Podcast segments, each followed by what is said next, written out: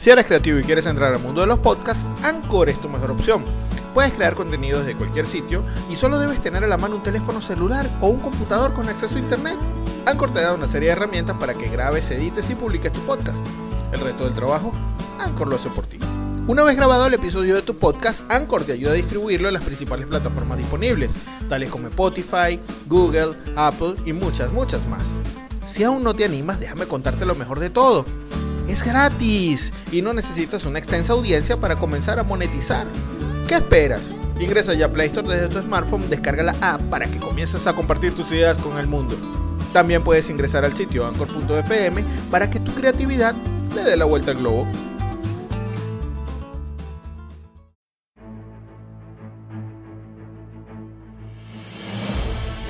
Universo 25. Nuestra incertidumbre es mayor que nuestro conocimiento.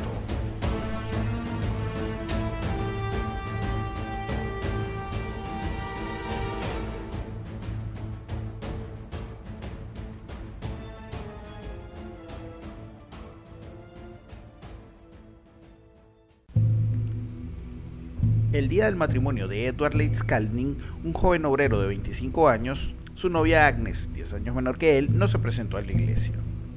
Esto causó una gran decepción en el joven que lo llevó a abandonar su natal Letonia rumbo al continente americano en búsqueda de una nueva vida.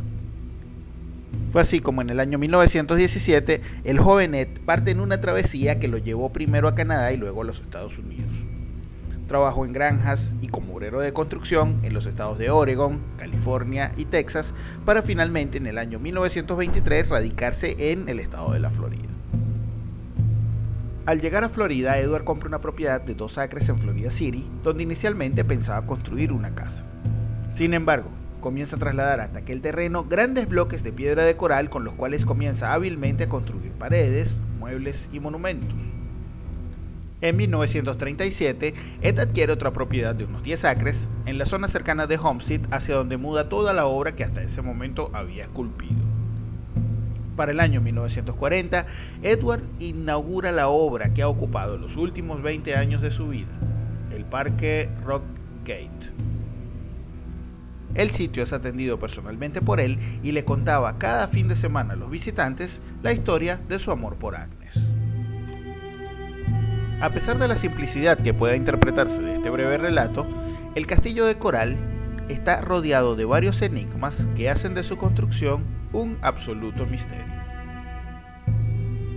El castillo de Coral. Rockgate fue construido totalmente con roca de coral.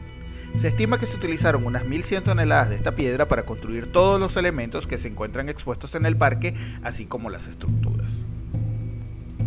Edward diseñó toda la estructura de Rockgate como su residencia y el sitio donde recibiría a su amada Agnes, a quien aparentemente nunca olvidó. El área del parque está dividida por zonas claramente diferenciadas. En el extremo noreste del parque se encuentra la sala del trono. Cuatro escalones de piedra dan entrada al área donde hay cuatro tronos. Uno para Edward, como el hombre de la casa, uno para su esposa, la regente del castillo de coral, uno para su hijo y un trono más pequeño e incómodo para su suegra. El sofá del sol es un asiento de unos 2.5 metros de diámetro, totalmente de piedra que gira sobre un mecanismo hecho por Edward a partir del tambor de frenos de un camión de la época. Hay otras estructuras diseminadas por todo el parque, tales como la tina de baño, el pozo, el mesón de los enamorados, la silla de lectura, las sillas mecedoras y la fuente de la luna, que constituyen el mobiliario y ornatos disponibles en la peculiar construcción. Podemos encontrar otros elementos mucho más sorprendentes que adornan este sitio. Dos portones de piedra. Uno de ellos tiene forma triangular y la losa tiene un peso aproximado de unas 3 toneladas. Gira sobre un mecanismo donde un eje permite que la piedra se abra como una puerta.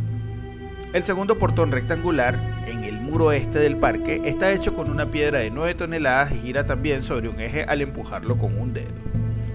Tamaño de la piedra y el hecho de que no es del todo angular es motivo de estudio de muchos ingenieros y arquitectos que buscan comprender cómo funciona. En el extremo sureste está el obelisco de unos 12 metros de altura con un peso estimado de 30 toneladas. Por su parte, La Mesa Florida es una losa de piedra con la forma del estado de la Florida e indica el sitio exacto donde está el lago Okeechobee. Hay nueve sillas de una tonelada de roca aproximadamente cada una alrededor de la mesa para que se sienten el gobernador del estado y sus representantes. Ed también pensó en espacio para sus hijos. Para ellos diseñó el cuarto de juegos, también llamado la Gruta de los Tres Osos, donde hay una cama para papá oso, una cama para mamá osa y una cama para el pequeñocito, según lo describe el cuento clásico de Ricitos de. Como todo en la vida no es juego, también hay un espacio para el castigo. El rincón del arrepentimiento es una losa vertical con aberturas en la parte superior para que los niños al ser castigados introduzcan la cabeza y se tranca con un accesorio adicional de madera al estilo de un cepo. Ciertamente, Pensar hoy en día en una forma de castigo como esta probablemente tendría repercusiones legales en cualquier lugar del mundo. El telescopio Polaris es una estructura de aproximadamente 7 metros de altura con un peso de 20 toneladas que posee en la parte superior una abertura con dos alambres que al cruzarlos marcan el sitio de la estrella polar. Otra maravilla del parque es un muy especial reloj solar que marca la hora desde las 9 de la mañana hasta las 4 de la tarde en periodos de media hora. Se estima actualmente que tiene aproximadamente un minuto de diferencia respecto a la hora legal. Como era de esperarse, un castillo debe contar con dormitorios, una torre y un muro perimetral bastante robusto.